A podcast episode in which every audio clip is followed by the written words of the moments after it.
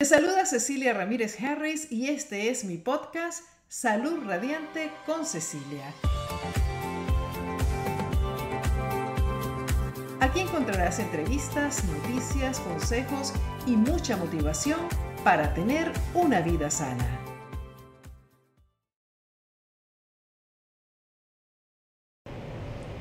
¿Qué tal amigos? Bienvenidos a un nuevo episodio de mi podcast Salud Radiante con Cecilia. Me encanta que estén conmigo y sobre todo hoy porque tenemos una entrevista súper especial con un médico odontólogo. Vamos a hablar de un tema que creo que para todos nosotros es muy importante hoy en día porque estamos bajo un nivel de estrés impresionante y vamos a hablar de por qué nosotros estamos, muchos de nosotros, constantemente eh, mordiendo los dientes, haciendo esto que se llama bruxismo. Pero déjenme hablarle un poco de quién se trata y darle un poquito de su historia porque tiene una historia bastante larga de preparación como odontólogo. Yo le voy a sacar algunos highlights, como dicen. Se trata del doctor Gerardo Buchan, quien nació en Puerto Rico y estudió odontología en la Universidad de Georgetown en Washington, D.C., con un doctorado en cirugía dental. Luego fue al Monte Sinaí, el Medical Center en Miami Beach, donde completó una residencia en odontología en hospital fuerte formación en endodoncia, que es el tratamiento de conducto, periodoncia, tratamiento de encías, oclusión, que es el análisis de la mordida, cosmética dental, cirugía bucal y rehabilitación dental con implantes. El doctor Boucham es miembro del Congreso Internacional de Implantólogos Oral y es líder en extracción e injerto óseo.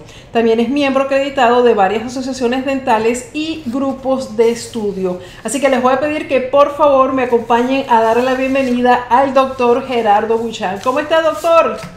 Muy bien, muy agradecido de estar aquí contigo. La, el agradecimiento es nuestro porque sé que a pesar de todo esto de la pandemia, del, del COVID, de la cuarentena, estás en Miami, estás muy ocupado con mucha gente. Yo creo que ustedes han estado siempre ocupados porque esto de los dentistas no lo podemos parar, ¿no? Es un buen problema para tener. Exacto. en, estas fechas. Doctor, ah, como decía en la presentación, ahora mismo estamos enfrentando toda esta eh, condición que ha traído estrés a muchísima gente. Ah, por el coronavirus, la pandemia, el, miedo a contagiarnos y también el estrés que está causando la situación actual que todavía estamos padeciendo, sobre todo aquí en los Estados Unidos, a pérdida de empleo, inseguridad, no saber cuál es el futuro con esto de la pandemia. Y eh, eso nos hace ponernos muy tensos, muy estresados y rechinar los dientes.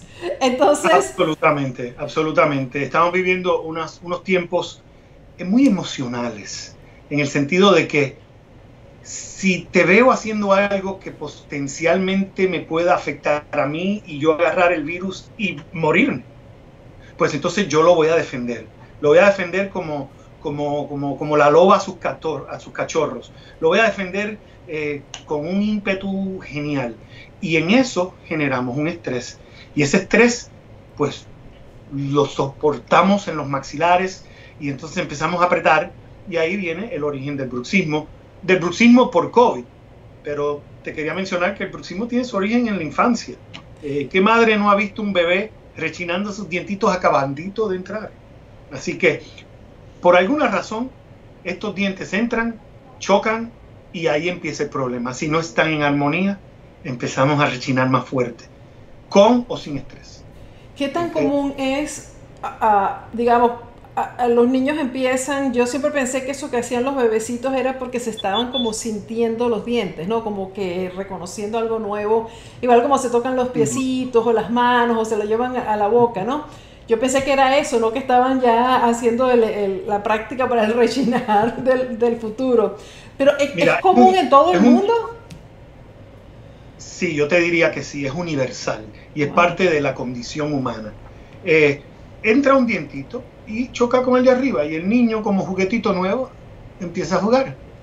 Esa es algo como que lo entretiene, pero cuando se hace el primer sonido de chirreo, pues la madre, el padre dice, mira qué curioso lo que está haciendo el niño.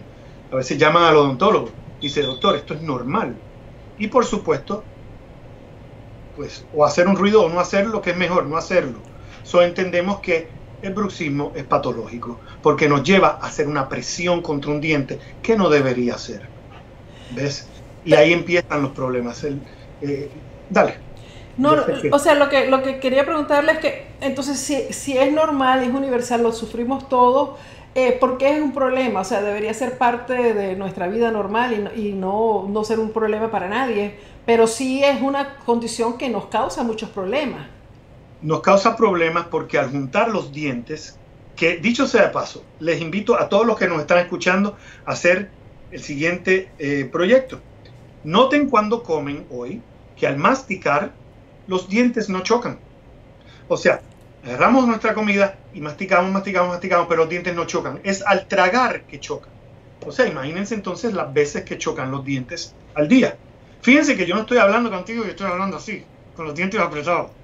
¿Por qué razón entonces voy a manejar con los dientes apretados? ¿Por qué voy a leer un, un libro con los dientes apretándose? O sea, no debería ser. ¿Ves? Pero la condición humana es que esto está aquí, lo siento. ¿Y en qué momento alguien nos dijo, hey, no aprietes?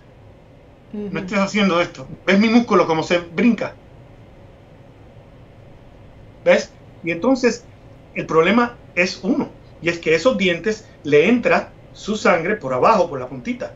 Por aquí es que entra la vena, la arteria y el nervio. Y al tú comprimirlo, lo que estás haciendo es como exprimiendo la sangre, que es el suplido de oxígeno para ese diente poco a poco lo estás asfixiando, poco a poco. Entonces ese diente empieza a sufrir. Pero mucho antes de que ese diente sufra, chocó de una manera traumática, se puede fracturar. Choca así, como una buena estaca que meneas para sacarla de la tierra de lado a lado. Bueno, pues el golpe lateral en un diente produce un espacio entre el diente y el hueso. Y ese es el principio de la enfermedad de las encías. ¿Ves? O sea que está ligado a tantas cosas, este habitito, este pequeño hábito que parece que no es tan importante, pero es sumamente significativo, porque rompemos dientes en el choque, causamos la posibilidad de tener caries, tenemos la posibilidad también de acelerar la enfermedad de las encías, que es sinónimo a pérdida de hueso alrededor de nuestros dientes, y todo eso, ¿por qué? Porque esos dientes que están supuestos a no chocar, están chocando. ¿Ves? Es natural que choquen al tragar, no es natural que choquen en todas esas otras circunstancias donde juntamos los dientes y, no tienen por qué estarlo. ¿Ves? una de esas circunstancias, yo recuerdo que me dijo hace tiempo ah, en una entrevista que normalmente cuando uno no está haciendo nada, cuando uno está tranquilo, los dientes no deberían estar tocando, ¿no?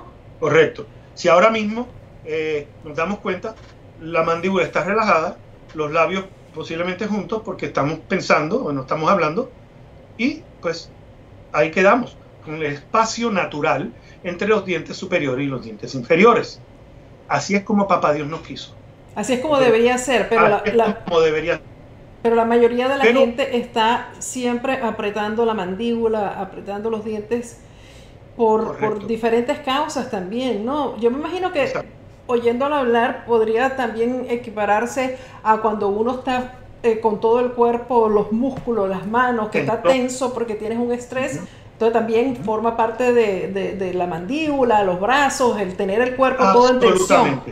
Absolutamente. Entendamos dos cosas también, por favor. El estrés interno, ¿no? El estrés exterior, el estrés de COVID, el estrés del trabajo, de mi jefe, de, los niños, de la esposa, del esposo. Esos son estreses externos que vienen a nosotros, ¿ok? Pero también hay estreses naturales de nuestra boca. Si nuestros dientes no están engrampando a perfección, ahí hay estrés.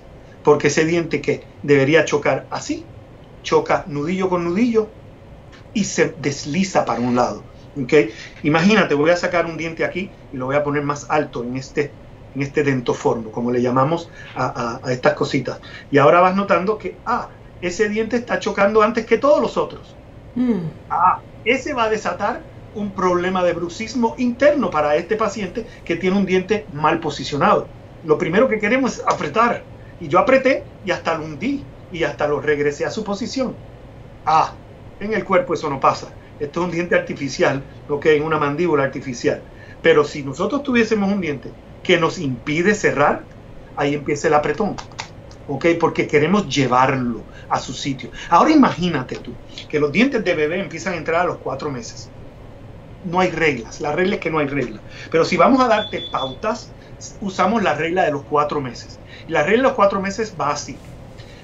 A los cuatro meses entran dos dientitos abajo. A los cuatro meses más tarde, a los ocho meses, entran dos arriba. Ahora vienen los dos de abajo, los laterales. Cuatro meses más tarde, 12 meses. A los 16 meses ahora, ¿okay? entran los laterales de arriba y así subsecuente hasta los dos años y medio. Imagínate tú, que todos esos dientes ahora tienen que caer en armonía en el mismo plano. ¿Cómo es que queda eso tan bien?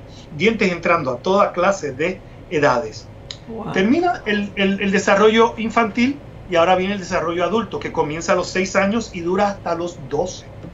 ¿okay? Con dientes entrando a, distintas etapas, abajo, arriba y después cayendo todos en un plano de la mordida ideal.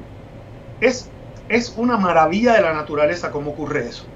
Y después, para colmo, a los 18 años todavía estamos teething, están entrando dientes y nos entran los cordales, que a veces no hay espacio, puesto que la mandíbula es un hueso en forma de U y ese último diente ya nos queda muy atrás, pegadito al ángulo de la mandíbula.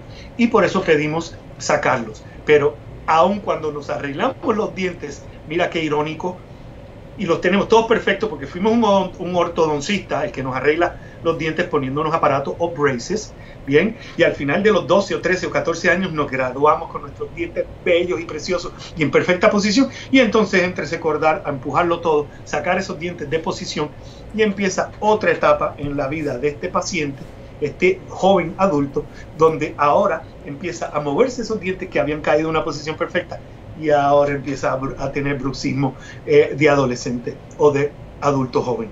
Así que todo está ligado a esa evolución, a esa entrada de esos dientes en la boca que tiene que estar perfectito. Y que en la mayoría de los casos cae perfecto, doctor. O sea, me imagino que en la, mayoría de los casos no cae perfecto. No. Por eso es que tenemos esta abundancia de problemas de bruxismo en nuestra sociedad. No solamente por el estrés de nuestros trabajos o de nuestras vidas, sino por el estrés innato a nuestras bocas, ¿okay? Eh, en estos dientes entrar en estos periodos tan largos y en esa eh, eh, oclusión mixta, ¿okay? esos dientes que están entrando a distintas etapas que deberían caer a perfección. Y no caen a perfección. Es más, te puedo decir que los números son en exceso de 90%, 95% de que la gente tiene los dientes mal posicionados versus aquellos que los tienen. Yo veo a diario tantos pacientes y les pregunto, tú tuviste ortodoncia, ¿verdad? Y, me dicen, algunos me dicen, no, no le tengo, dicen, wow, qué bien te has desarrollado. Y mira qué curioso, hay una relación, aunque muchos pacientes no me lo saben decir, con el amamantar eh, por pecho materno versus la botella. Y mira qué es lo que pasa, que cuando se amamanta de la botella, el movimiento del labio es así. Eso crea un paladar alto, y un arco dental angosto y los dientes tienden a apiñarse. Mientras que cuando se amamanta del seno, la aerola, que es el pezón, ¿no? cae sobre la boca del infante y el infante al abrir la boca es que sale la leche del seno materno. ¿ok? Entonces eso crea un paladar bajito y un arco dental muy ancho, donde hay espacio para todos los dientes. Por eso en el reino animal vemos unas dentaduras tan perfectas. Este es un problema moderno que a raíz del biberón y las prácticas modernas, ¿ok? De alejarnos de dar el pecho, ¿ves? Porque en otros mundos menos modernos y, por ejemplo, en, países subdesarrollados donde las madres atienden a sus niños, a veces hasta los dos y tres años le dan el pecho a sus niños. Y esos niños tienen un desarrollo orodental fabuloso. ¡Wow! Hay un sinnúmero de evidencia de esto. Okay, Ana Cecilia. Y lo que vemos también es que, en, olvídate ahora de la boca, sobre el paladar, en lo que sería la base del cerebro, hay una areacita que se llama celatúrcica y es como un, un, um, un huequito en el hueso donde yace la glándula pituitaria. Y si esa glándula está comprimida por el desarrollo incorrecto de celatúrcica, que es ese puntito donde se sienta la glándula pituitaria, entonces ahora pueden haber eh, eh, eh, trastornos pues genéticos. La glándula pituitaria produce hormonas que influyen los ovarios, los testículos, las adrenales, eh, eh, el páncreas. Y estas glándulas no se manifiestan correctamente en producir las hormonas que el cuerpo necesita. Así que nuevamente vemos que el desarrollo orodental pudiera afectar el well-being, ¿no? el, comportamiento adecuado del cuerpo en general. Wow, doctor. Entonces hay que hay que pensarlo muy bien antes de quitarle el pecho a, los niños y empezar con el biberón porque la mayoría, y como dice usted, es un problema moderno porque ah, inclusive hay, hay, personas que deciden pues no amamantar para nada, porque no, por, cualquier razón que puedan tener, pero es algo como para pensarlo. Entonces, eso es el bruxismo.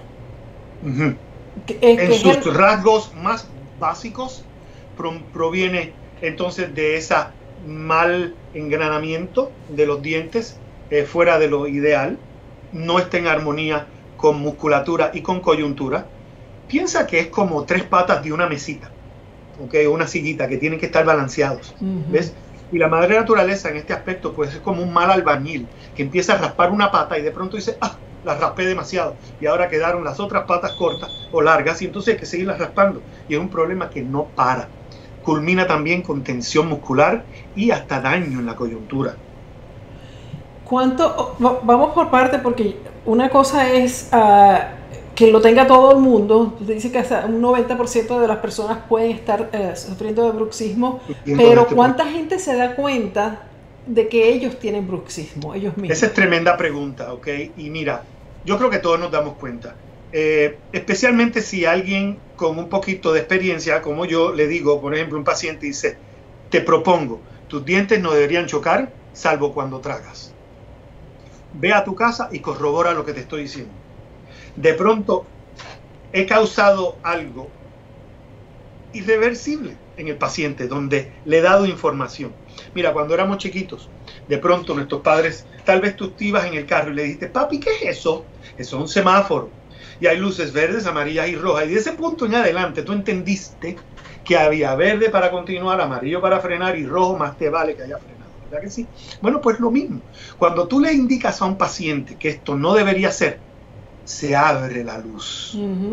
Y ellos empiezan a tener conciencia de este problema. ¿Okay? Pero muchos de ellos vienen a donde mí y me dicen, esto no puede ser normal. Yo no paro de apretar los dientes. Yo acabo de pasar un fin de semana donde manejé 10 horas a visitar a unos familiares. Yo iba en mi carro, yo no tiendo a hacer de bruxismo, pero yo iba en ese auto apretando los dientes, en ese estrés de la I-95 iba para el norte, te podrás imaginar, manejando así, a cada rato me daba cuenta y me hacía así un, un poco de masaje y me hacía así en los, como hace casi todo el mundo, para soltarse la tensión mandibular. Y ese soy yo, que sé de este asunto, que sé el problema que tenemos, que sé que lo debo evitar. Y cada vez que me daba cuenta es cuando ya había regresado otra vez a morder ¿okay? y apretar mis dientes. Ahora, ese... y, soy consciente de que no lo debo hacer. Y hay bruxismo nocturno y el del día, que es el que tú tenías. Para mí es idéntico. Nocturno y uno es apretar los dientes en cualquier circunstancia. ¿okay? Eh, hay veces que lo tenemos como un hábito de mordernos el cachete. Eso es bruxismo también. Oh. Es un poquito paranormal, pero sigue siendo lo mismo. Hay gente que se pasan esto, you know, lo hemos visto, ¿no? Pinchándose los pellejitos dentro del labio, ¿ok? De alguna manera logran hacerlo y están ahí todo el día. De nuevo, es una actividad que no produce ningún, ningún beneficio, no es masticar para tragar, ¿ves? Los dientes son dientes, no son herramientas, están hechos para cortar nuestra comida, triturarla, mojarla con la saliva para poderla tragar. ¿Y alguna relación, eh, morderse las uñas también? O sea, la gente que También. Eso es nerviosismo, ok, esto, de nuevo, nuestros dientes no deberían ser herramientas ni para cortar uñas, para eso están los nail clippers, ok, las limitas, eh, para abrir un paquetito de ketchup, ok, tampoco. Son hábitos que deberíamos evitar. Pero no voy a decir que eso es bruxismo, porque en su término general no lo son. Ahora, Doctor, ¿cómo puede una persona ah, darse cuenta cuáles son las señales para que si viven sola, no, nadie se los ha dicho, no se encuentran, no están conscientes en el momento como cuando estás manejando que, aunque estoy apretando y afloja, ¿cómo sabe una persona cuáles son esas señales que te dicen cuidado? Bueno, número uno, creo que no solamente juntar los dientes, sino llegar a un punto donde estamos cansados de juntar los dientes. O sea, llega un punto donde tú dices, caramba, ¿qué me pasa? ¿Por qué estoy haciendo esto? ¿Ok? Tal vez podamos notar que no abrimos la boca tan grande y de pronto al traer una cuchara a la boca como que casi no nos cabe. Porque, oye, si tú tienes esto apretado todo el tiempo, pues te cuesta abrir la boca. Se supone que ah. podamos poner tres dedos en nuestra boca. Así. Tres dedos cómodamente. Eso es lo normal. Eso es lo normal. ¿Ok? Hay pacientes que pueden hasta cuatro dedos. Bueno, hay gente que se mete el puño entero en la boca. Esos son otros 20 pesos, ¿no? Pero hay gente que apenas abren dos dedos. Dos dedos le debe caber a cualquiera en la boca. ¿Ves? Ahora imagínate tan siquiera un dedo. Pero eso es porque, tienes esto aquí, digamos, se como... Va como que poniendo los músculos tensos y, es parte del, trauma muscular que podemos recibir por estar apretando nuestros dientes. ¿okay? Y, se van fasciculando, perdona que es una palabra extraña, ¿okay? donde fasciculamos eh, y nos raspamos los dientes y entonces esas fibras de esos músculos como que se quedan agarradas. ¿Ves? Y se desarrolla el músculo también de tanto dar. Se va desarrollando amarrado. ¿Ves? Mira, eh, cuando se sacan cordales en un niño, eh, por ejemplo, se queda la mandíbula cerrada unos días, oye, les damos ejercicios para que la vayan abriendo, oh. para que tengan un funcionamiento completo. ¿okay? Hay 16 músculos que mueven la mandíbula, la abren, la mueven de un lado para otro, la suben, ¿okay? la, adelantan, la echan para atrás. ¿okay? Esto es un sistemita muy, muy, muy complejo y cuando esos 16 músculos aprietan, generan una presión extraordinaria sobre nuestros dientes. Yo te voy a compartir que una mañana estirándome y me levanté, apreté los dientes hasta el punto que me rajé un diente a la mitad. Me lo tuvieron que sacar, una boca perfecta, yo perdí un diente a la mitad, rajado, no había opción. Que eso me pasó a los cuarenta y pico años, una mañana estirándome, clac, llegué a la oficina con una mano en la cara. Okay, un dolor horrible. A buscar un dentista. a un dentista casa de herrero, cuchillo de palo, no. ¿Uno de los dientes del frente? ¿O una muela? No, una muela de atrás. wow. Del lado de. ¿Okay? Así que estas cosas pasan, ¿ves? Pasan.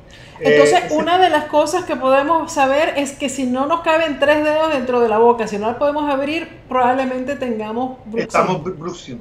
Pero volviendo a tu pregunta, ¿cómo es que sabemos? Lo sabemos. Estamos estresados, lo llamamos a sí mismo tengo un estrés tan grande que no paro de morder duro con los dientes, ¿ok?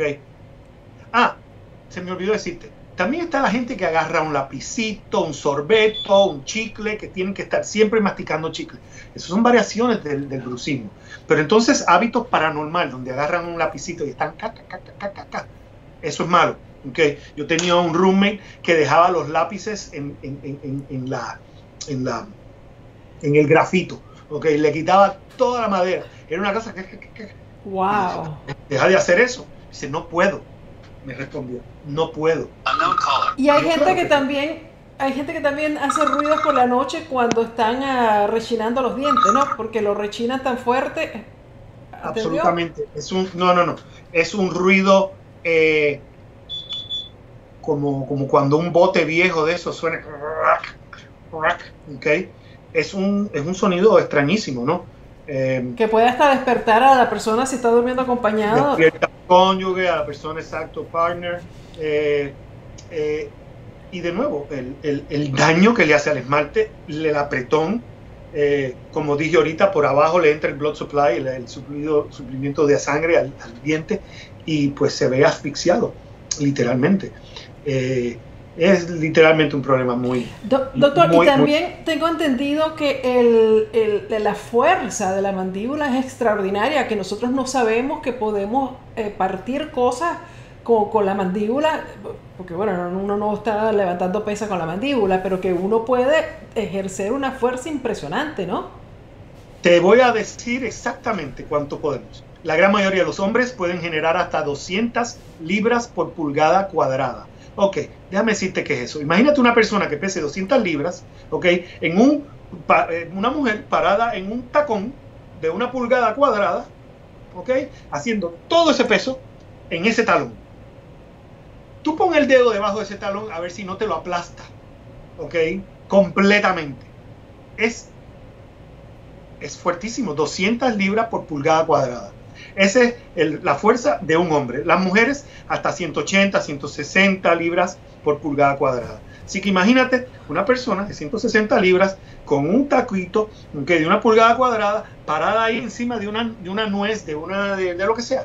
Okay, lo va a dejar aplanadito completamente. Es una fuerza fenomenal. Y cuando, cuando uno está dormido es más Ah, o sea, que, que estás está, eh, rechinando los dientes, estás ejerciendo esa fuerza tan grande, es ahí donde puedes realmente ah, aflojar los dientes, partirlos, hacer cualquier cosa si los dientes con el tiempo se van debilitando, ¿no? Completamente cierto lo que acabas de decir.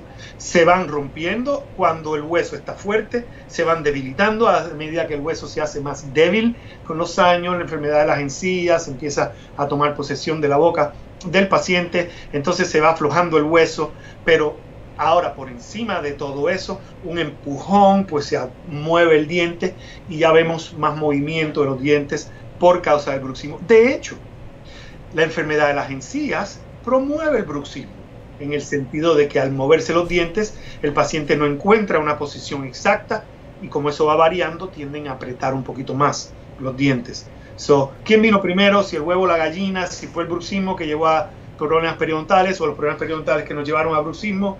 Verdaderamente eh, no importa mucho asignar la culpa a quién es quién, pero hay codependencia en esos factores. ¿Y, y el, ese rechinar también es el culpable de que los dientes se vayan desgastando? Absolutamente. Agarra tus dos piedras y frótalas suficiente tiempo y vas a notar una faceta de desgaste donde se están frotando.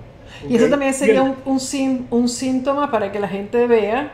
Absolutamente. Pero no, los pacientes no están mirándose los dientes y dicen, ahí está faceta de desgaste. No entienden lo que es una faceta de desgaste. Mientras que yo lo miro y lo primero, uno de mis primeros comentarios es, tiene facetas de desgaste, estás apretando los dientes.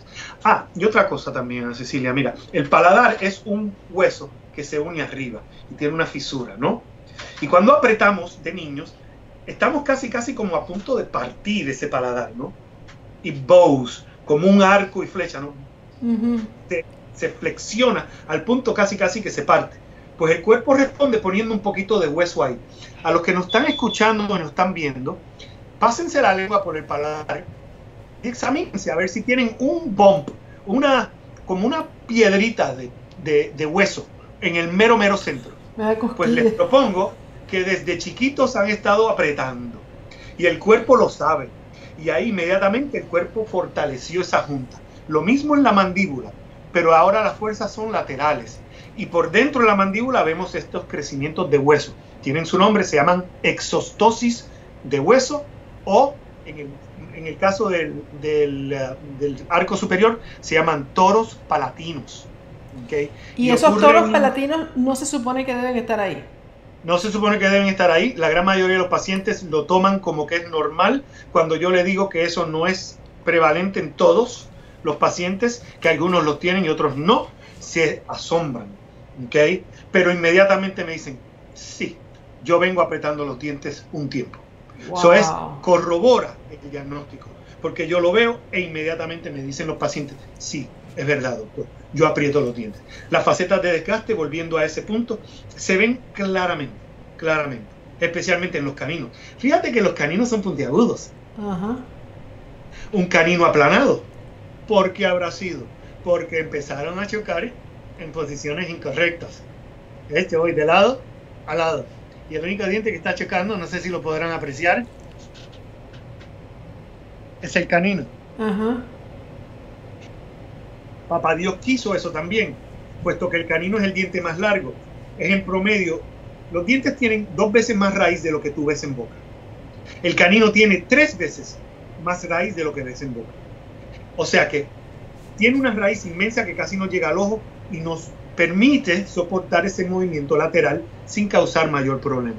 Aparte que está posicionado en el mero ángulo de la boca, separando los dientes de al frente de los dientes posteriores y por eso también hay más fortaleza del hueso en esa zona. La importancia de esto es que ya lo hemos discutido. Si el canino nos sirve de separador para los dientes posteriores, entonces los dientes posteriores están beneficiados por no estar recibiendo ese golpe lateral que es tan dañino. ¿Ves? Entonces, cuando llevamos a nuestros hijos al ortodoncista, la ortodoncia termina con disclusión por caninos. ¿Ves que eso tiene un nombre en la profesión? Que discluimos, o sea, separamos al mover lateralmente porque los caninos no permiten que los dientes choquen. Y eso es muy positivo en la mordida humana y muy poca gente lo tiene. Cuando vemos pacientes que tienen los caninos aplanados, o oh Dios nos libre. Hoy vino una mujer y me dijo, sí, pero yo se lo pedí a un odontólogo porque no me gustan los caninos puntiagudos, se ven como Drácula. Y yo le pedí que me los rebanara. Oh my. Ay, ¿qué odontólogo hace eso? No yo, porque yo no te lo voy a hacer jamás. Qué locura, gente. Es una locura. Entonces, tampoco es normal que uno tenga los, o sea, o que los dientes perfectos sean así parejitos, a lo de arriba con los de abajo, ¿no? Uno tiene que tener los dientes de, de, arriba un poquito más hacia adelante. Y... Correcto, sí. Eso se llama. Vamos a entrar entonces a hablar de mordidas. Hay tres mordidas, ¿no? La mordida normal, que es los dientes de, de arriba, un poquitico más hacia adelante, ¿ok? Y en el costado más hacia el cachete que los de abajo. Bien, eso le llamamos tipo 1. Pueden estar apiñados o no apiñados, no importa, pero ese es tipo 1. Tipo 2 es ahora cuando tenemos los dientes de al frente exageradamente más adelante que los de abajo. Bien, podemos tener lo que llaman dientes de conejo. Ajá. E inclusive pudiéramos tener una mordida honda y los laterales, no los centrales, saliditos para el frente, puesto que la mordida cae tan hondo que empuja los laterales hacia adelante. ¿Ves? Si esto en los cuatro dientes de al frente, la mordida cae tan honda que empuja los laterales hacia adelante. Que ojalá pudieras apreciar eso bien. Sí, sí. En este caso, ese es tipo 2. Y esos son pacientes que necesitan la ortodoncia porque si no, no hay una buena relación entre los dientes. Y por último, tipo 3, que son los peores bruxistas, que son prognáticos, tienen la mandíbula muy para adelante, ¿ok? Y los dientes están chocando en, en toda clase de posiciones erróneas, ¿ok? Interfiere hasta para el habla, ¿ves? Si yo trato de hablarte así, ¿ok? Me, parezco como un bulldog, ¿no? Como el perro ese que tiene la mandíbula más adelante. Eh, problemas que se pueden corregir con ortodoncia con un asterisco. El tipo 3, a veces hay que hacerle cirugía en los maxilares para entonces posicionar la mandíbula en la posición correcta para que armonice correctamente con los dientes de arriba, como les enseñé acá. Eh, cualquiera de esas mal oclusión o mordidas traumáticas, como le llamamos, va a dar origen a una vida entera de bruxismo. ¿okay? Hay veces, Ana Cecilia, que la solución no es corregir el bruxismo, sino tal vez poner una plataforma arbitraria, que es lo que producen las férulas para uso nocturno. Tomamos un modelo del paciente y en el, sobre el modelo fabricamos una férula. La férula, en este caso, ortótica, perdonen el uso de palabras extrañas, va a reposicionar la mandíbula porque los dientes chocan en un plano arbitrario donde no hay cúspides y valles y puede deslizarse a una posición tal vez más cómoda. Y eso es terapéutico. También tenemos que hablar del dolor que puede proceder de la coyuntura. Usualmente ocurre cuando hay contacto de hueso contra hueso, un paso atrás. La coyuntura está protegida por un menisco, que es un disco cóncavo, bicóncavo, arriba y abajo, donde abajo cae el cóndilo de la mandíbula y arriba yace el, el cráneo. Y esta coyuntura que se llama temporomandibular, porque este es el área temporal del cráneo y porque la mandíbula cae ahí, temporomandibular, articula en esa posición, bien, y la primera, el primer centímetro de apertura es puramente rotacional. A partir de aquí, ahí, ella se sale de, la, de, su eh, punto de engranaje y se desliza a lo largo de la coyuntura. ¿Ves? A lo largo de todo el ¿Ok? O sea que entonces el primer centímetro de apertura es rotacional y el resto es translacional. Ella se traslada a lo largo de ese tobogán óseo. Bien, y si eso no regresa a su posición y el menisco se encaja, ahí es donde vemos los pacientes que abren la boca en un ángulo. En vez de abrirla recto para abajo y cerrarla recto, abren can, can y cierran can, can, con un clic y un pop de la coyuntura también al hacerlo, que puede ser muy doloroso también. Y entonces se, se tocan aquí porque les duele. También hay un problema típico de los bruxistas que se les disloca la mandíbula a veces al bostezar. Y de pronto no la pueden cerrar. Bostezaron y se les queda abierta. Llegan al odontólogo. Y yo tengo que agarrar la mandíbula y reposicionarla. Ay, Dios mío, me muero. Y duele mucho, pero después que lo arreglamos, ay doctor, gracias, qué agradecido estoy.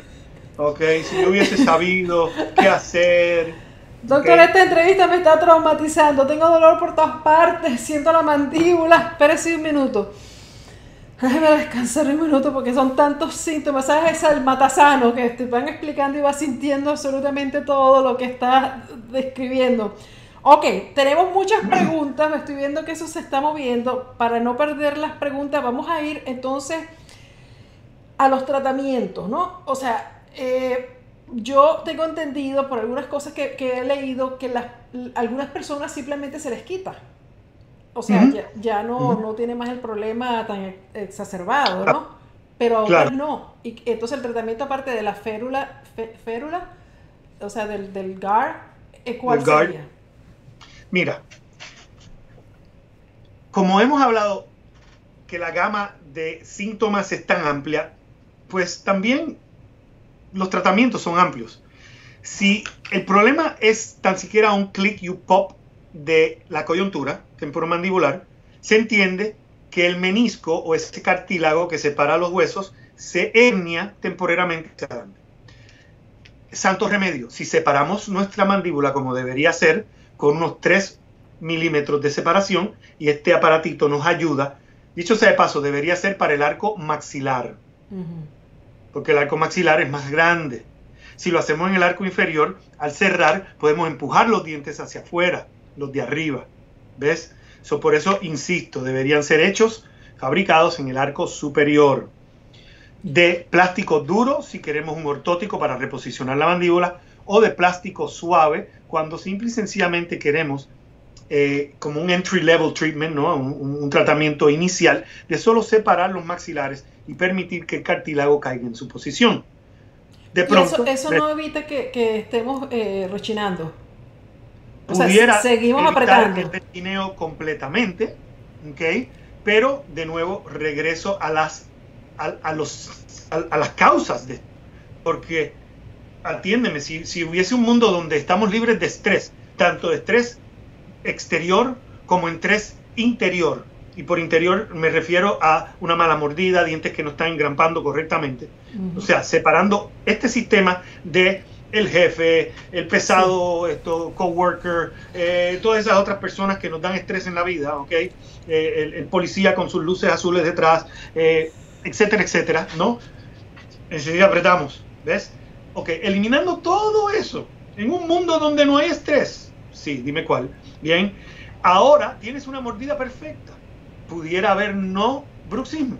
Sí, en teoría pudiera haber. Y aún así también puede haber un bruxismo temporero. Pero volviendo a tu pregunta, sí, hay pacientes que tú le das una férula y al cabo de varios meses vienen a tu oficina otra vez y le dices, doctor, santo remedio esto. No puedo creer que eso me ha quitado el popping el clicking y el dolor alrededor del oído y hasta el zumbido en el oído. Santo remedio. ¿Ves? Pero entonces están los otros donde esto no les resuelve.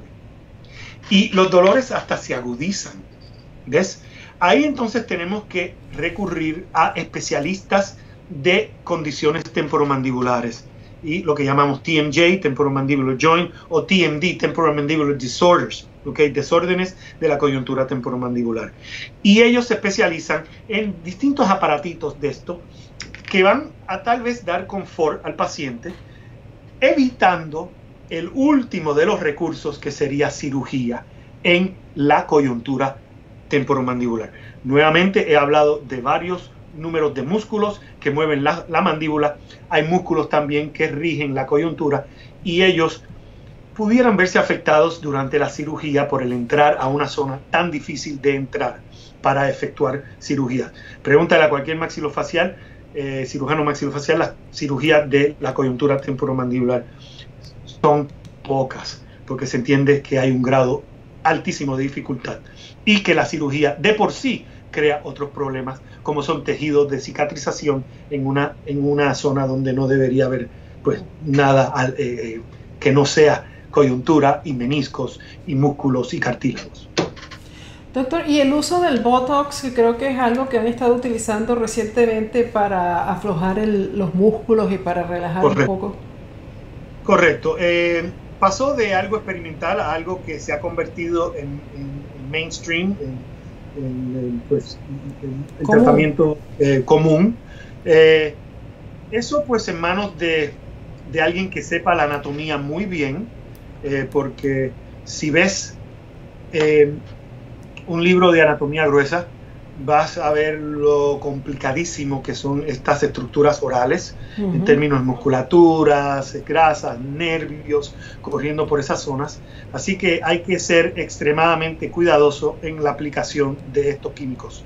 Eh, el Botox, gracias a Dios, dura un tiempo limitado, a veces tres meses o menos, y un parte del problema de esto es que hay que estar repitiendo la hazaña de dar y poner Botox. Y creo que nuestros amigos que nos escuchan saben que eso no es barato. Sí, y si lo pones mal, puede quedar la boca así como de lado. No, porque estos son músculos que se van a mover, que tienen movimiento y que lo que estamos buscando es relajar los pterigoides, perdón por hablar cosas que nuestros eh, personas que nos están escuchando. No, así aprendemos, doctor. Les pase por encima. Pero hay una serie de músculos, musculitos chiquititos, ¿no? Que hacen el movimiento de lateral del cartílago y que lo mueven y lo deslizan. Y eh, pues nada, hay que saber dónde inyectar y reconocer si has inyectado en el sitio adecuado. ¿Y qué tan efectivo, si, lo inyectan bien y lo ponen donde es, es efectivo el pues, tratamiento? He escuchado que es sumamente efectivo eh, para este eh, persona que está aquí. Eh, yo no pongo Botox en el TMJ, puesto que pues estoy un poquito fuera de mi liga. Así que prefiero pues, pasárselo a los especialistas cuando han llegado a ese nivel. By the way, esto, las personas que están en este nivel tan alto de molestia con su coyuntura, con su zumbido en los oídos y todo eso, ellos acuden usualmente al maxilofacial, el cirujano oral y maxilofacial, que tiene otras terapias para el mejoramiento de estos problemas que ya están llegando a un nivel eh, superior y que se nos sale de lo que hacemos los odontólogos. Eh, a día. Claro, doctor, y la última pregunta, eh, antes de pasar a, a, las preguntas de, de, nuestro círculo, nuestros amigos del círculo de Cecilia, ah, tengo entendido también que ahora están asociando eh, como una de las causas del bruxismo a la apnea del sueño. Si las personas que Iba a tocar eso ahorita, absolutamente. Mira, cuando estamos estresados de la boca, etcétera, etcétera, pues adivina que todos estos músculos que están en el cuello también se estresan, ¿ok? Haciendo más restringido el aeroducto por donde pasa el aire en camino a nuestros pulmones.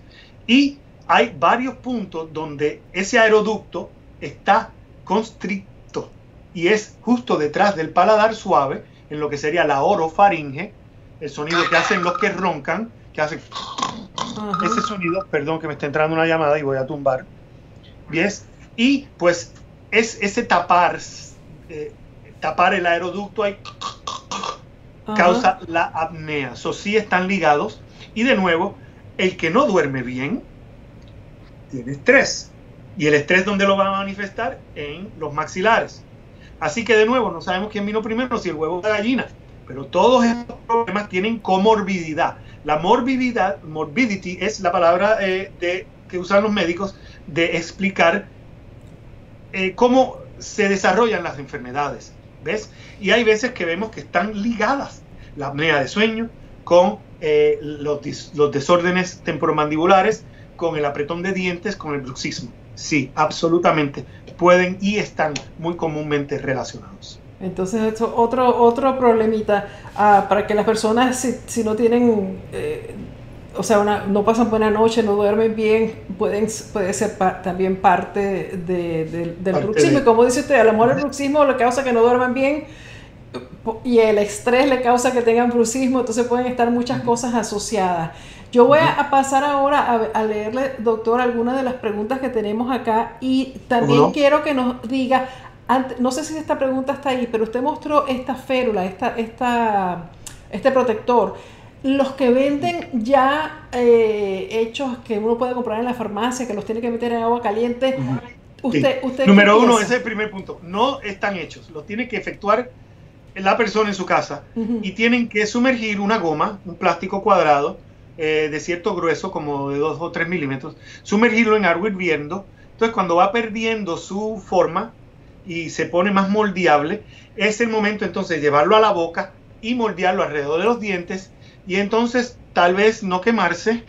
Eh, yo tuve un paciente que me lo trajo todo derretido y todo. Dice, doctor, ¿usted me puede ayudar? Y yo, no me digas, te lo compraste en la farmacia, ahora quieres que yo te lo haga. No va.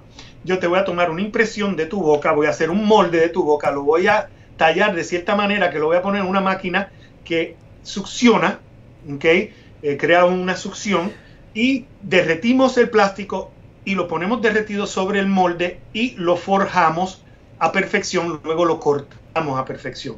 Ojo, que cualquier appliance, cualquier férula, cualquier cosita que va en la boca por un periodo extenso no debería tocar las encías, porque las encías eh, tienen sangre, ¿no? Y al tú presionarlas, como estoy presionándome el dedo, ¿qué vemos en la yema de mi dedo? Que se va la sangre y para de estar rojo y se pone amarillo. Bueno, pues si nosotros hacemos eso y en el transcurso de una noche entera tenemos un aparato que nos pone presión sobre las encías, vamos a amanecer con las encías dañadísimas, porque las hemos asfixiado al quitarle el oxígeno que viene por la sangre. Así que ojo a estas prótesis que se hacen en la farmacia mal efectuadas, y de pronto se preguntan por qué tienen este dolor y te está sacando llagas en la boca.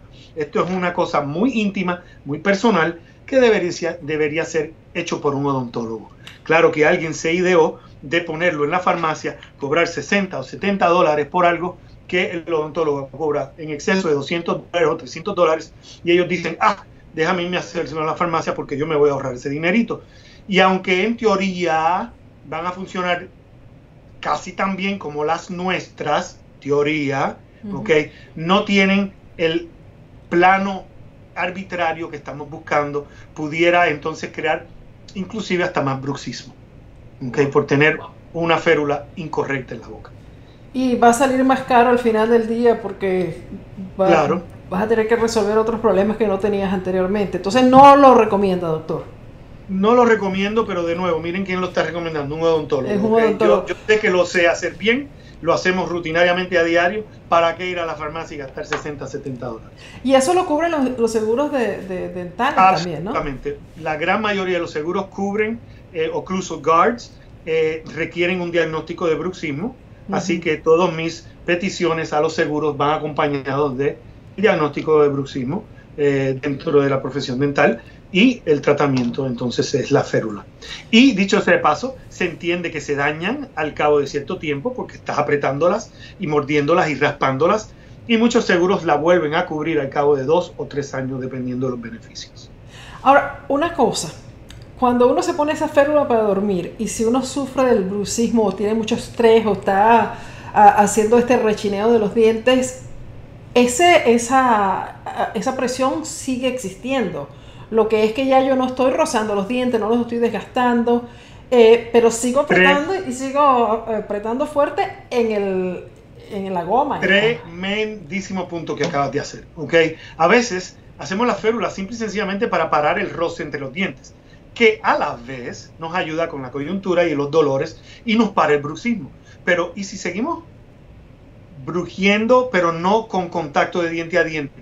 Pues mira, tenemos todavía dolores en la coyuntura, dolores en los músculos de, eh, movimiento facial, que se llaman miofaciales, ¿no? Los músculos de la cara, ¿ok? Y eh, amanecemos cansados por igual. Tal vez ayudamos a los dientes, que no choquen y se tropiecen y se gasten, pero seguimos todavía con eh, um, el, dolor en lo, muscular eh, y posiblemente en el cuello, en, la espina, o sea, el cuerpo entero se nos corta, ¿no? Estar estos malitos. entonces, doctor, antes de pasar entonces a las preguntas, porque este no nos dice si hay algo que podemos hacer en casa, porque ya usted me está hablando de eso y yo pienso que a lo mejor el manejo del estrés es una buena forma de, de ayudarnos, ¿no? Absolutamente, sí señora. Mira, eh, yo no puedo terminar una conversación de bruxismo con un paciente sin exhortarle a que tomen manos en el asunto de su estrés, ya sea meditando, ya sea yendo a misa, ya sea buscando una actividad que le dé placer, que le despeje la mente, ¿ok? También tenemos que hacer muchas cosas más higiénicas. Perdón por el uso de la palabra higiénica. Por ejemplo, cuando hablamos de la apnea de sueño, le decimos a los pacientes que tienen que tener un sleep hygiene.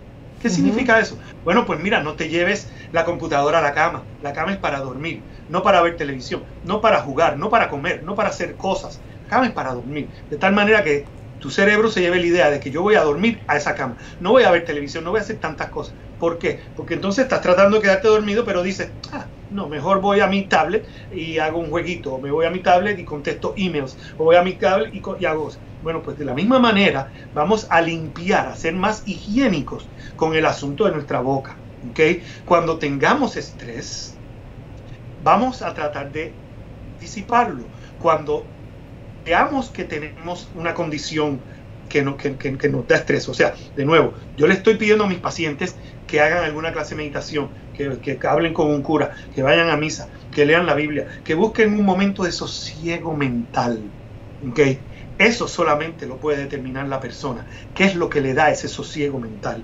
¿okay? Pero necesitamos ser higiénicos sobre nuestras eh, tendencias a buscar ese sosiego. Porque si tú no lo haces de manera de hábito, óyeme, te, te abruma.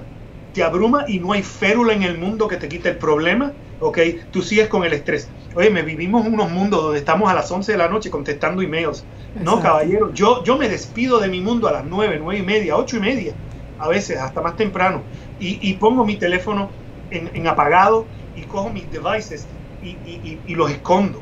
¿okay? Inclusive no contesto a partir de la medianoche, mi teléfono aparece muerto. Eh, más pueden hacerlo dos veces y entonces rompen el sistema, ¿no? Y mi teléfono les contestará. Pero por lo general, trato de tener higiene en mi sueño, higiene en mi bruxismo, ¿ok? Higiene en hacer cosas más correctamente para no verme abrumado por estas cosas. ¿Ves?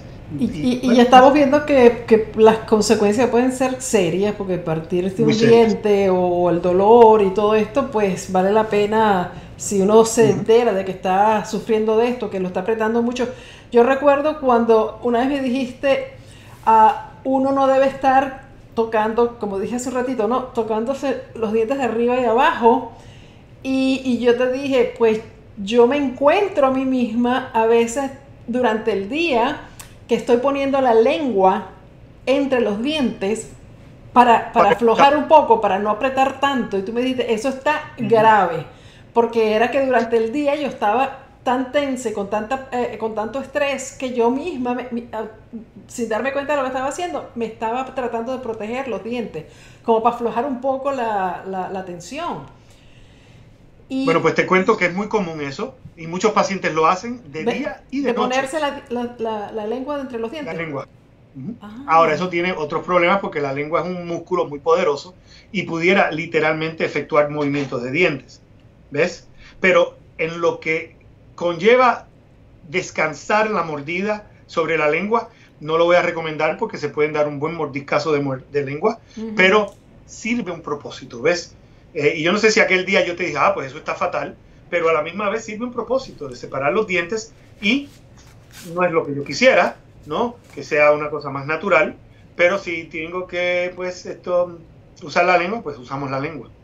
Mejor usar la férula. Mira, quiero, quiero decirte otra cosa, ¿no? A medida que hacemos esto y la lengua se va poniendo a veces más tensa también, eh, vemos un problema que se llama disfagia, que es dificultad en tragar.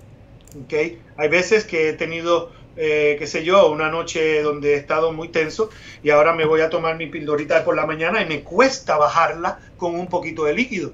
Me cuesta tragar la función, ese, ese, ese movimiento de que es tan natural, ¿no? De decir, voy a tragar.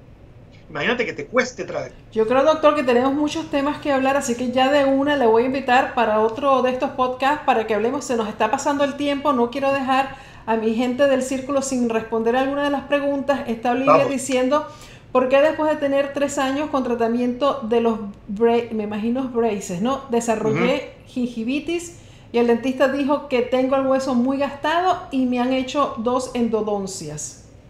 Ok, esto no es relacionado al bruxismo.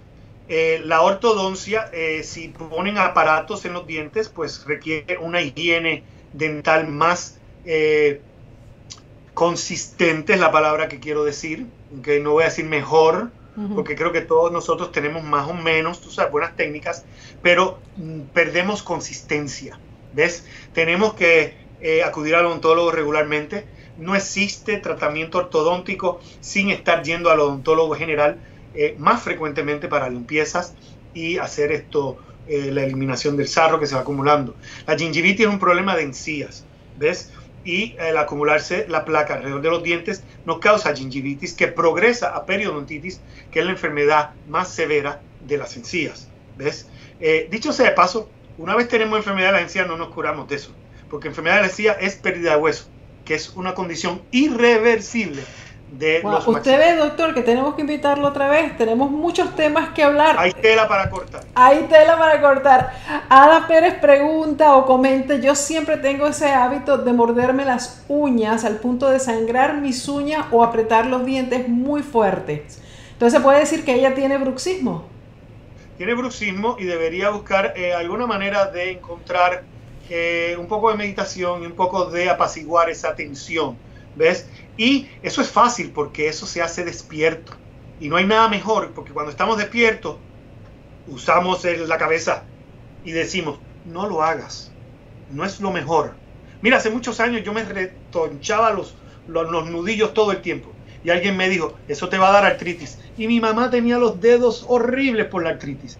Ese fue el último día que dejé de hacerme eso. ¿Okay? Y ya no me, I don't crack my knuckles. ¿okay? Y mira que me encantaba. Todavía veo gente que hacen crack, crack, crack, crack, crack, crack, crack. Pero lo que te dijeron pues, eso ya te lo, te lo... Ese día cambié. Así que le propongo a todos los que nos están escuchando que es en el momento de hacer una decisión que cambiarás tu vida. Así que decide de una vez y por todas, no quiero rechinar. Y si no puedes porque es nocturno, pues ve al odontólogo, hazte una férula, busca la ayuda, porque lo mejor está de tu lado, que es que te vas a mejorar y que vas a tener pues menos problemas con este asunto. Exacto. Doctor Albi Amaya pregunta, ¿los implantes son recomendables?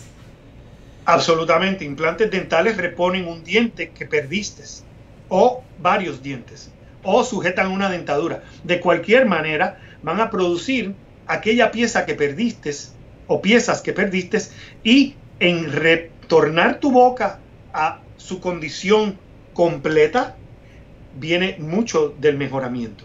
¿okay? Yo creo que aunque lo que voy a decir ahora, quiero decirlo con cuidado, no porque me hice ortodoncia se me va a ir el bruxismo. No porque me puse un implante se me va a ir el bruxismo. No porque me saqué los cordales se me va a ir el bruxismo. ¿Ves? Esas son condiciones locales. ¿Ves? Bien. Mientras que las otras son condiciones más generales. El estrés es uno de los culpables, definitivamente, y no podemos hablar de este tema sin hablar del estrés.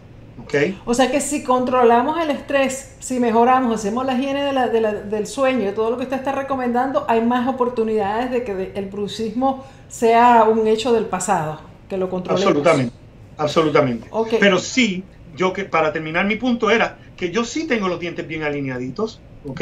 Yo sí eh, eh, tengo tantas cosas positivas en mis dientes, ¿ves? Que no considero que, que tengo un bruxismo crónico, ¿no? que es constante. Pero, óyeme, a pesar de todo esto, sí hay estrés, hay COVID, hay pacientes, hay esto, you know, ahorita mismo mi hija, ¿cuándo vienes a casa? Exacto. todo el mundo eh, jala de uno, no, pide de uno. Y, y, y, eso añade a la adecuación. Sí, quizás es, cuestión de estar conscientes. Cuando estamos durmiendo no podemos, pero si la pareja de uno eh, te dice algo, de que si me escuchas algo, dime, déjame saber si me oyes algún ruido, alguna cosa que yo haga eh, rechinando, o durante el día, si te das cuenta, pues trata de, entender que esto es un problema que, puedes controlar. Quisiera añadir que aquellos que hacen bruxismo nocturno, que no lo hacen durante el día, eso yo lo encuentro muy raro, porque que bruje, bruje, despierto o dormido. O sea que oh. esa gente que me dice, yo nada más lo hago por las noches cuando estoy dormida. Ok, pues qué bueno por usted. Póngase su férula y para adelante. Pero no lo creo que sea cierto. Y de nuevo, no voy a desmentir a nadie, porque ese no es mi asunto. Lo que mi asunto es educar. Y a veces me educan a mí. Oh, sí, a mí me pasa por las noches nada más. Ok, lo que usted diga. ¿Qué voy a hacer? ¿Discutirme? ¿Llevarme, llevarme la pelea con alguien? No, pero sí quisiera... Yo en la noche uso la férula y en el día uso la lengua. ok, doctor. A Sonia Lozano dice, doctor, ¿puede dar un ejemplo de cepillar los dientes correctamente? ¿Por qué se me inflaman las encías? Ok, miren. Todo lo que hacen en su casa de cepillarse es bueno. Para empezar, recomiendo un cepillo eléctrico. Ok. Eh, una oficina dental y no tengo un cepillo a la mano, pero está bien, miren. Cepíllense dos o tres dientes a la vez. Agarren el cepillo, muévanlo de lado a lado, angulado hacia la encía para limpiar la encía. ¿Ok? Miren, si usted se está cepillando y todavía tiene gingivitis, vaya al dentista, por el amor de Dios. Ahí debe haber sarro ya acumulado. ¿Ves? El sarro es placa endurecida. Le llaman piedra, le llaman cálculo son otros nombres sinónimos, ¿ves? Eso no te lo vas a poder quitar ni con un palillito de diente ni con una uñita. Eso tiene que ser un instrumento especial de un odontólogo o un higienista, ¿ok? Y ese sí hay que hacerlo bien frecuentemente. Yo les voy a decir a todos los que nos están escuchando que seis meses, ir al dentista cada seis meses es para el muy joven y el muy saludable. Cualquier persona de más de 20 o 25 años definitivamente más de 30, debería acudir al dentista para su control cada cuatro meses. Yo llamo al paciente verde, aquel que va hasta los 25 años. De los 25 a los 50 lo llamo amarillo y a los 50 en adelante lo llamo rojo. Bien, el verde puede ir al dentista cada seis meses, mientras que el amarillo quiero una limpieza más al año, o sea, cada cuatro meses para hacer tres limpiezas. Y el rojo, bueno, pues ya lo averiguaron, una más que el amarillo. O sea, cuatro limpiezas al año o cada tres meses. Pareciera excesivo, pero cuando perdemos hueso, se forma un bolsillito a cuesta de la encía al cual no llegamos. So, mi primera definición de enfermedad de las encías es cuando empezamos a perder nuestra habilidad de impactarlo en nuestra casa con un cepillo o con un hilo. Y si tú no lo estás impactando con un cepillo o un hilo, y me parece que muchas de esas preguntas que oigo, ¿qué pasa? ¿Cómo me debería cepillar? Esto y lo otro. No, usted lo más seguro se está cepillando bien. Lo que falta es que hay que ir al odontólogo, ¿ok? Por y eso tener la inflamación. y tener una relación con un higienista. Miren, si usted se lava la mano y le sangran las cutículas, usted se va a mirar y va a decir, ¿qué pasó aquí? ¿Por qué es que nos cepillamos los dientes, escupimos sangre?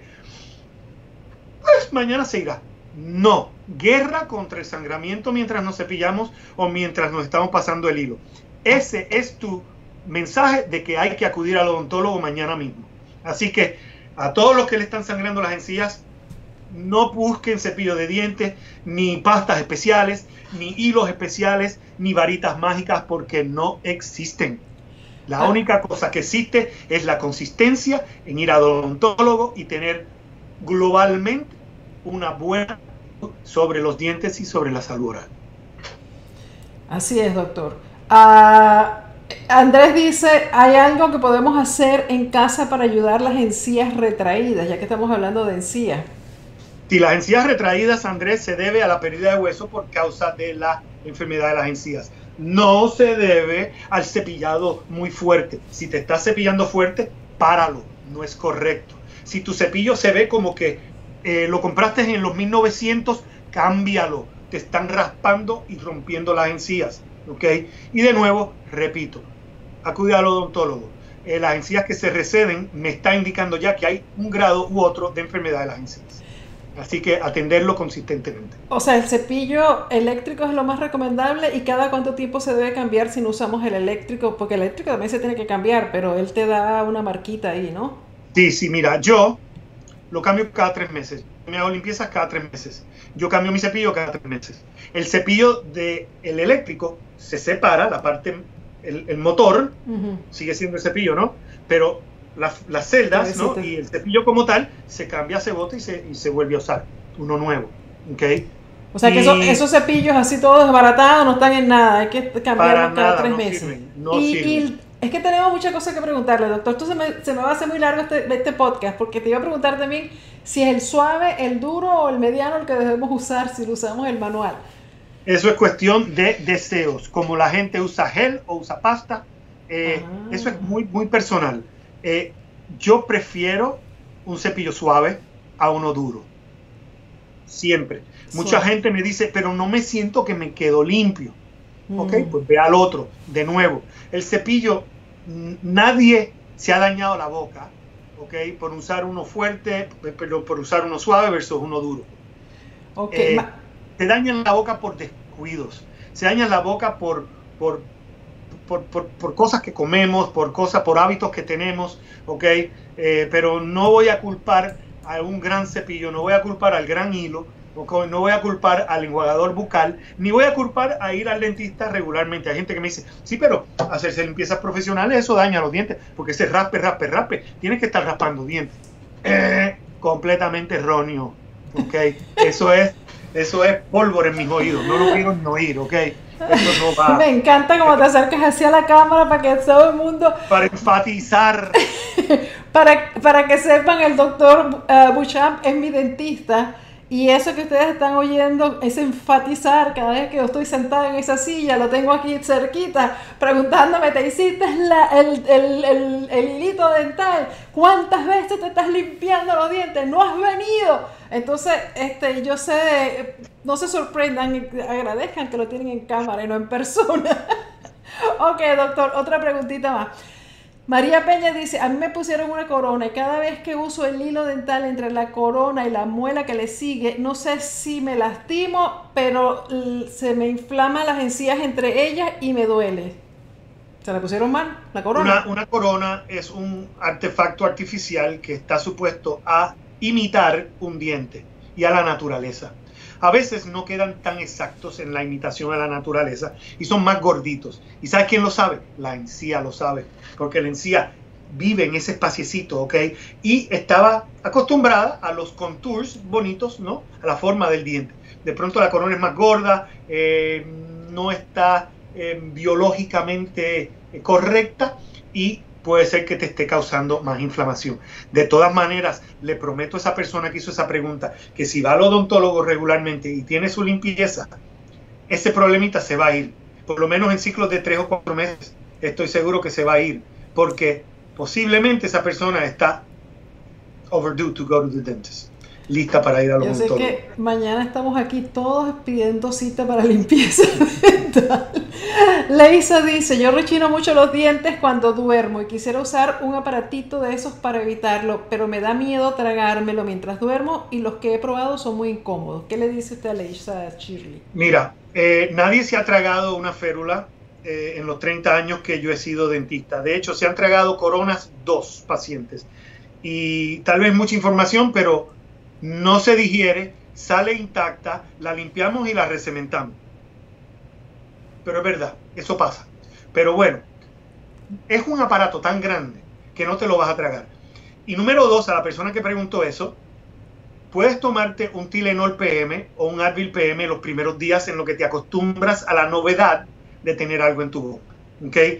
La calidad de sueño es tan buena cuando empiezas a dormir más correctamente que inmediatamente te vas a acostumbrar. Cuando yo me puse la máscara de CPAP, al principio me asfixiaba.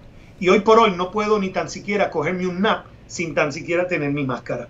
Se ha convertido en parte mía y yo a donde quiera que voy va conmigo. No va, si viajo en un avión, no va abajo, va conmigo, como mi, en mi mano, porque es, es tan personal. ¿okay? Así que también mi férula va conmigo dentro de mi CPAP y la uso nocturnamente y uno se acostumbra tan y tan bien a eso que duermes tan y tan rico que verdaderamente no entiendo por qué no ponérsela. Todos son miedos que nos hacen decir, eh, no voy a hacer esto, ¿okay? pero vas a ver el beneficio.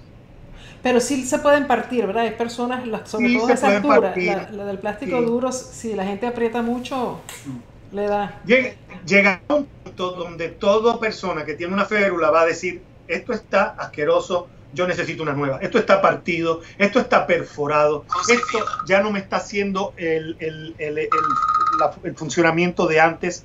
Eh, y por esas razones, eh, pues hay que cambiarlas. Y como expliqué ahorita, eh, anteriormente, cada dos o tres años los seguros las pagan, cada dos o tres años si las usas nocturnamente, ya es hora de irlas cambiando. Cada dos o tres años, ok. de, hecho, aún más, más frecuentemente si, si lo ameritase. Uh, sí, está hablando, María dice que, eh, va cada seis meses, pero su aseguranza solo le cubre dos al año. Me imagino que está hablando de las limpiezas, ¿no? Sí, sí. Qué buena eh, eh, comentario, María. María, te digo sinceramente, al que te vendió el seguro, la compañía esa que puede ser Etna, Delta Dental, Guardian, todos esos nombres grandes, el seguro mantiene al sano sano. Y dos limpiezas al año es un, es un punto de partida. No hay nada malo con que te cubra dos limpiezas al año, ni tampoco hay nada malo con que tú pagues una tercera y a veces una cuarta. Si tú eres un paciente de limpieza profunda, tu seguro ya sabe que tú tienes retos concernientes a tus encías y te van a permitir usar dos limpiezas adicionales que no se llaman limpieza, se llaman mantenimiento periodontal. Y esas son limpiezas enmascaradas con un código dental distinto, puesto que hay que pagar copagos y deducibles a esas dos limpiezas adicionales que pudieras tener a tu disposición. Pregúntale no al odontólogo, sino a los administradores de la oficina de odontología a la que vas, puesto que ellos o ellas son las que saben eh, si tienes esos beneficios. Y en mi oficina comúnmente eh, se calcula con que ellos pagan la tercera y tú pagas la cuarta, en términos de costos. Y si no hay una cuarta, tú pagas mitad de esa tercera. La cuarta la vamos a ir necesitando ya cuando somos mayores de 50 años, las mujeres ya han entrado en la menopausia, la boca presenta otros retos distintos, ¿ok? Y pues claro, abuelo tiene unas necesidades muy distintas que los nietos, ¿ok? Y los adolescentes. Así que hay que atendernos comensurablemente. Ok, doctor, para cerrar, Olivia tenía varias ah, preguntas. Una de esas era, déjame leérselas rapidito para que no nos vayamos una por una. Cepillarse con bicarbonato eh, está bien, porque si tienes alguna caries duele la cabeza y no se quita con nada hasta que te quitan la carie. A qué se den las llagas en la boca sin tener nada de férulas o algo más. Y creo que había otra, pero con eso ya estamos bien, porque ya tenemos que irnos. Bueno, pues mira, las, llagas, las llaguitas en la boca eh, eh, es por estrés hay un componente grandísimo de llaguitas, también pueden ser por mordidas que notamos y nos lesionamos la boca. También pueden ser causadas por el herpes simplex 1, que no es el genital, y ese causa el chancro en el labio inferior. las llagas son aftas y hay mil razones por las cuales las tenemos. la otra pregunta, léemela otra vez. La de bicarbonato, utilizar el bicarbonato. Buenísimo, te va a dejar los dientes blancos, es una práctica muy común en Cuba, donde tal vez no hay dentrificios. Eh, dentrificio es una palabra fancy para pasta de dientes. Ajá, es como eh, francés, eso no. Sí, muy, muy, muy fancy. y esto, eh, pero miren, no hay varitas mágicas, lo dije anteriormente. El peróxido es muy bueno, combate el mal aliento, combate las bacterias. pero miren, las bacterias se van apoderando de todas nuestras boquitas. Dale tiempo y van a hacer su agosto en nuestras bocas. Así que no hay ninguna varita mágica. El odontólogo es la varita mágica más cercana que yo conozco. Acudan al odontólogo, tengan una relación con el odontólogo y sus higienistas esto, y vayan regularmente. Su higiene y su salud oral se los va a agradecer. La última pregunta era ah, del dolor de cabeza con las caries. Porque... Ajá, miren, una carie es un diente enfermo. Cuando una carie existe, por lo generalmente no duele. Y el odontólogo te dice, tienes una carie y te la arreglas y ya, color incolorado se acabó el problema. Pero cuando esa carie ha llegado al nervio o has tardado en decirle al odontólogo que tienes un problema, esa carie ahora infecta el nervio del diente y ahora entras en otro nivel de infección y de dolor que no se va a quitar hasta que te quites la carie o el diente cariado. Así que no te creas que tu diente tiene una carie, tú tienes una carie, tu cuerpo, ¿ok? El diente y la boca no están aparte. Si estuviesen aparte, tú dejarías la boca en el dentista y la vendrías a buscar a las 6 pm. ¿ok? No es así. Tú tienes que estar ahí con tu boca. Así que no me despegues tu boca de ti. Si tú tienes una carie, tú estás enferma. Si tú tienes un diente infectado, tú estás enfermo. Si tú tienes enfermedad de las encías, tú estás enferma o enfermo. ¿Ok? Así que no me tapes el cielo con la mano. ¿Ves? Tu salud oral es un absoluto. O la tienes o no la tienes. Y si tú estás teniendo dolorcitos aquí o allá o sangrecita aquí y allá, no la tienes. Al odontólogo. Ay, doctor, mañana llamo a pedir una cita. Lo prometo, Dios mío, qué angustia. no, me, encantó y tenemos que repetir eso porque como, como ven hay muchísimos temas que podemos tocar y que podemos, sin hacer esto muy largo, cada tema, usted puede darnos consejos acerca de, de, de todo esto que, que, hablamos y hay muchísimo más, me encantaría. Ya lo la mayor parte de las preguntas, perdón, la mayor parte de las preguntas que me hicieron no eran sobre bruxismo. Tenemos que volvernos a reunir otra vez, Ana Cecilia, para contestarle todas me dice, Me dice Ana Cecilia porque él es mi doctor. Este es el nombre del paciente. para que vean la seriedad del doctor. No, pero sí, ya, estamos, estamos hechos ya. Te vamos a tener nuevamente porque hay muchos temas. Eh, y como dices, muchas de las preguntas no tuvieron que ver porque es que tenemos muchas dudas, tenemos mucha información y nos gusta saber de la persona experta cómo debemos hacer las cosas, hasta cepillarse los dientes. Algo que es tan, tan básico, pero todavía muchos no lo sabemos hacer. Muchos lo hacemos mal. Ah, entonces tenemos muchas cosas que hablar, doctor. Lo voy a volver a invitar. Está comprometido con el Círculo de Cecilia y para mi podcast. Le agradezco enormemente todo este tiempo que nos ha dado. Sé que está muy ocupado, pero en realidad nos encantó tenerlo aquí con nosotros. Y, bueno, muchísimas gracias en nombre de todos. Y tú sabes que para ti nunca te diré que no, así que tú llámame que ahí estaré para ti. Gracias, doctor. Ya estamos comprometidos. Y a ustedes, y a todos los que nos han escuchado, muchas gracias por quedarse ahí un ratito extra. Gracias, así es, así es. Y a ustedes, muchísimas gracias por su atención, por haber estado conectados con nosotros y como dice, por ese tiempo extra que nos tomó este podcast, pero estoy segura que les ha respondido muchísimas preguntas, que les ha encantado a, escuchar toda esta información que nos ha dado el doctor. Y como siempre les digo, si les gustó este podcast, denme un comentario aquí abajo, un dedito para arriba, suscríbanse a mi canal de YouTube y suscríbanse también en las plataformas de podcast como es Spotify, como el iTunes y todo esto. Y me dan cinco estrellitas si les gustó el tema. Eh, de verdad, muchísimas gracias por haber estado con nosotros y los amigos que no están en vivo hoy.